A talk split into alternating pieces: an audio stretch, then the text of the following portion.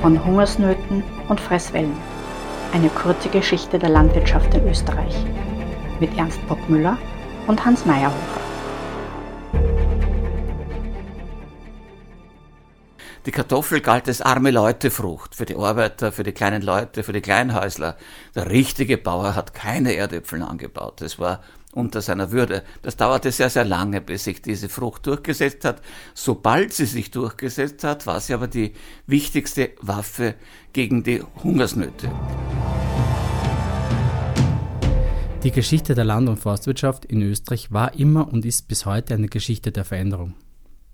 Nur eine Konstante bleibt, das ist die Notwendigkeit, Lebensmittel und andere Rohstoffe wie Holz herzustellen. Mein Name ist Hans Meyerhofer, ich bin Generalsekretär des Ökosozialen Forums und spreche in diesem Podcast mit dem Historiker Ernst Bruckmüller, einem der wohl profundensten Kenner der österreichischen Agrargeschichte und der Geschichte des ländlichen Raumes.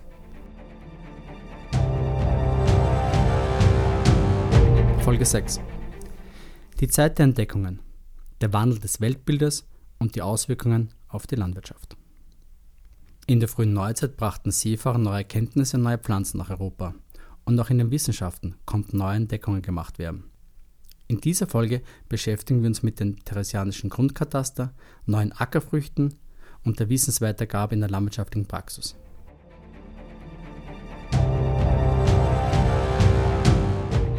Herr Professor Bruckmüller, die Renaissance und das Zeitalter der Entdeckungen hat das Weltbild Europas verändert.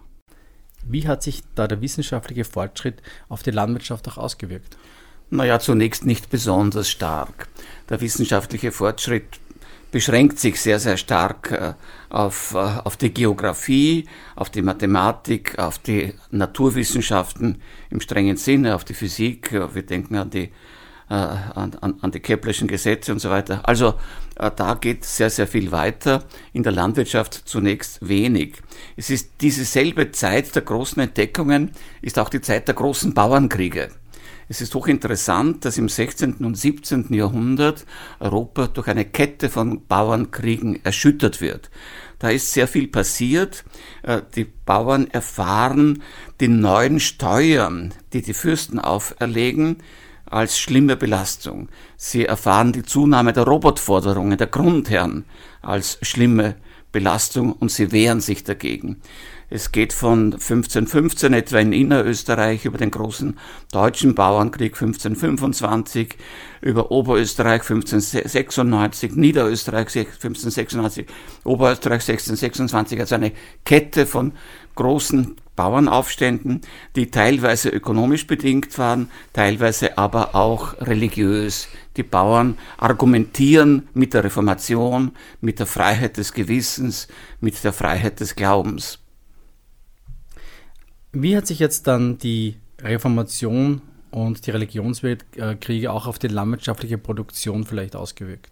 Die Kriege natürlich fürchterlich. Es ist ganz klar, der größte aller Religionskriege, der Dreißigjährige Krieg, verwüstet große Teile Mitteleuropas, große Teile Deutschlands, Böhmen, das nördliche äh, Niederösterreich und so weiter. Also da ist äh, eigentlich eine reine Katastrophenzeit mit Hungersnöten und im Gefolge des Krieges gibt es dann auch ansteckende Krankheiten und so weiter. Also die Kriege sind nie besonders nützlich für die Landwirtschaft, weil ja die Krieger aller kriegführenden Parteien sich äh, ihr, ihr, ihr Geld und ihr, ihr, ihre Nahrung einfach von den Bauern holen.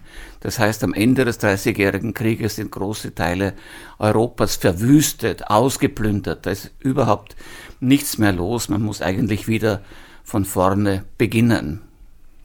Hatten hier die vielleicht auch neu eingeführten Kulturen aus Amerika, Südamerika Einfluss dann auf diese, dieses Wiedererstarken auch der Landwirtschaft?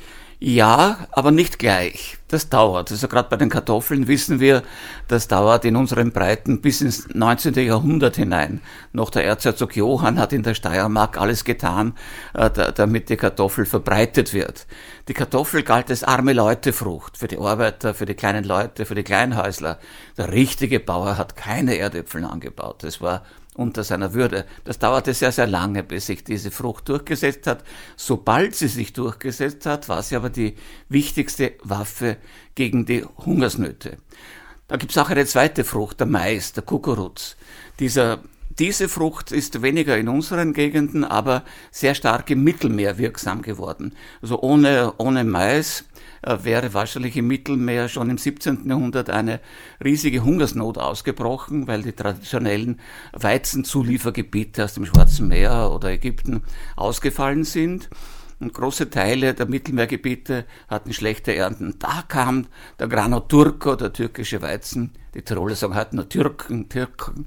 Und äh, äh, äh, hat also tatsächlich viele Menschenleben gerettet. Bei uns kommt der Mais im Südosten äh, über äh, vielleicht eh vom Balkan herauf oder von Italien äh, in das heutige Slowenien, Untersteiermark, Krain und so weiter, vielleicht in die ehemaligen Heidengebiete habe mir das mal überlegt, das ist so, dass, dass der Heiden, der Buchweizen, ja nicht überall in, im heutigen Österreich angebaut wurde, aber die Buchweizengebiete sind dann ungefähr auch die Maisgebiete. Die Mitte des 18. Jahrhunderts ist ja auch der, der, die Zeit von Maria Theresia. Ähm, welchen Einfluss hatte Maria Theresia auf die Bäuerlichkeit, auf die Bäuerinnen und Bauern? Ja, einen sehr, sehr großen. Ich halte diese Zeit für sehr wichtig. Denn erstens wird in dieser Zeit äh, der bäuerliche Besitz gesichert. Das heißt, der Grund, den der Bauer bewirtschaftet hat, wird in eigenen Büchern festgehalten, in eigenen maritheresianischen Katastern. Und was in den Rustikalfassionen drinnen ist, also in den Fassionen, die den Bauernbesitz betreffen, darf der Grundherr nicht mehr einziehen. Also der Grundherr durfte nicht mehr grundlos dem Grund wegnehmen. Eine ganz, ganz wichtige Geschichte. Das Zweite, in die Zeit Maria Theresias fallen trotzdem Hungersnöte. Um 1770 eine breite Hungersnot und nun versucht Maria Theresia die Landwirtschaft zu fördern. Sie lässt äh, sogenannte Agrikultursozietäten gründen, Landwirtschaftsgesellschaften. Die hat man praktischerweise an die Landtage, an die Landstände angehängt, weil die hatten große Landhäuser und auch das nötige Kleingeld. Und von dort aus sollte also eine Verbreitung der modernen äh, Techniken äh, und der, modernen Wirtschaftsweisen erfolgen. Das ist zwischen 1760 und 1775 passiert, auch im Zusammenhang mit einer großen Hungersnot, blieb aber zunächst relativ ähm, erfolglos. Also man, was, was versucht man da? Erstens Kleeanbau in der Brache, eine wichtige Neuerung. Zweitens überhaupt Übergang zur Fruchtwechselwirtschaft, also weg von der Dreifelderwirtschaft. Eine Sache, die ewig dauert. Also in Niederösterreich haben wir bis ins frühe 20. Jahrhundert Gegenden mit einer kaum verbesserten Dreifelderwirtschaft. Also ein langwieriges Vorhaben. Also das sind diese zwei Schwerpunkte. Sicherung des bäuerlichen Besitzes und auf der anderen Seite der Beginn einer systematischen Landwirtschaftsförderung, freilich noch mit sehr wenig Effekt. Wie stellt man sich das in der Praxis vor? Wie, wurde, wie wurden diese Aufzeichnungen geführt? Wie wurde dieser maria-theresianische Kataster auch geführt?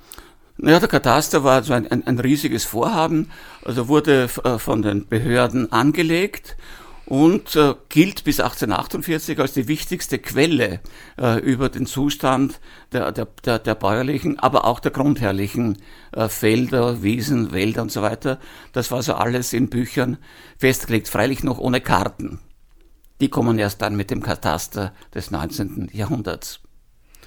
Ähm, die, kann man eigentlich dieses Zeitalter auch bezeichnen ähm, als Beginn des, der, der, landwirtschaftlichen Ausbildung? Hat es davor etwas gegeben, das auch die landwirtschaftliche Bildung, so wie sie jetzt kennen, auch äh, dargestellt hat? Ja, die landwirtschaftliche Bildung lief traditionell äh, über das Haus, über das Bauernhaus, äh, über das, auch über das Haus, das Schloss des Grundherrn, wenn einer interessiert war. Es gab da eine eigene Literaturgattung, die Hausväterliteratur, und da konnte man nachlesen, was der, der Grundherr als Hausvater alles zu besorgen hatte, wenn er sich gut ausgekannt hat. Natürlich, viele Grundherren leben in der Stadt und kümmern sich nicht sehr viel drum. Und ob sich der Verwalter um den Fortschritt gekümmert hat, war seine Sache. Es gab aber einige durchaus tüchtige Verwalter, die dann vor allem im 19. Jahrhundert bei der Modernisierung der Landwirtschaft eine ziemlich erhebliche Rolle spielen sollten. Die Schulpflicht, die allgemeine, ist ja auch damals entstanden. Ähm, können Sie vielleicht kurz umreißen, welchen Einfluss das vielleicht auch in den ländlichen Regionen gehabt hat? Weil Bildung ja war eher ein städtisches Thema. Naja, es gab schon, es gab schon vor Maria Theresia fast in allen Pfarren eine Pfarrschule. Nur waren die Pfarren oft sehr groß. Das heißt, in Wirklichkeit konnte nur ein kleiner Teil der Kinder wirklich äh, eine Schulbildung erhalten, trotz dieser Pfarrschulen, weil ja die, die Einzugsgebiete der Pfarren, wie gesagt, ziemlich weitläufig waren. Mit Maria Theresia kommt die allgemeine Schulpflicht und in, in diesem Unterrichtsmuster ist neben Lesen, Schreiben, Rechnen auch Landwirtschaft enthalten. Also man sollte eben auch in der Schule etwas äh, über, über das über das Pfropfen der Bäume und so weiter lernen, also was man vielleicht zu Hause eh auch gelernt hat, aber möglicherweise mit einer neuen und besseren Technik. Ja, die allgemeine Schulpflicht sollte in der Tat zu einer Verbesserung des Bildungsstandes auch am Land führen, hat aber gedauert. Das war ein Podcast des Ökosozialen Forums aus der Reihe von Hungersnöten und Fresswellen mit dem Historiker Ernst Bockmüller. Fragen stellte Hans Meyerhofer.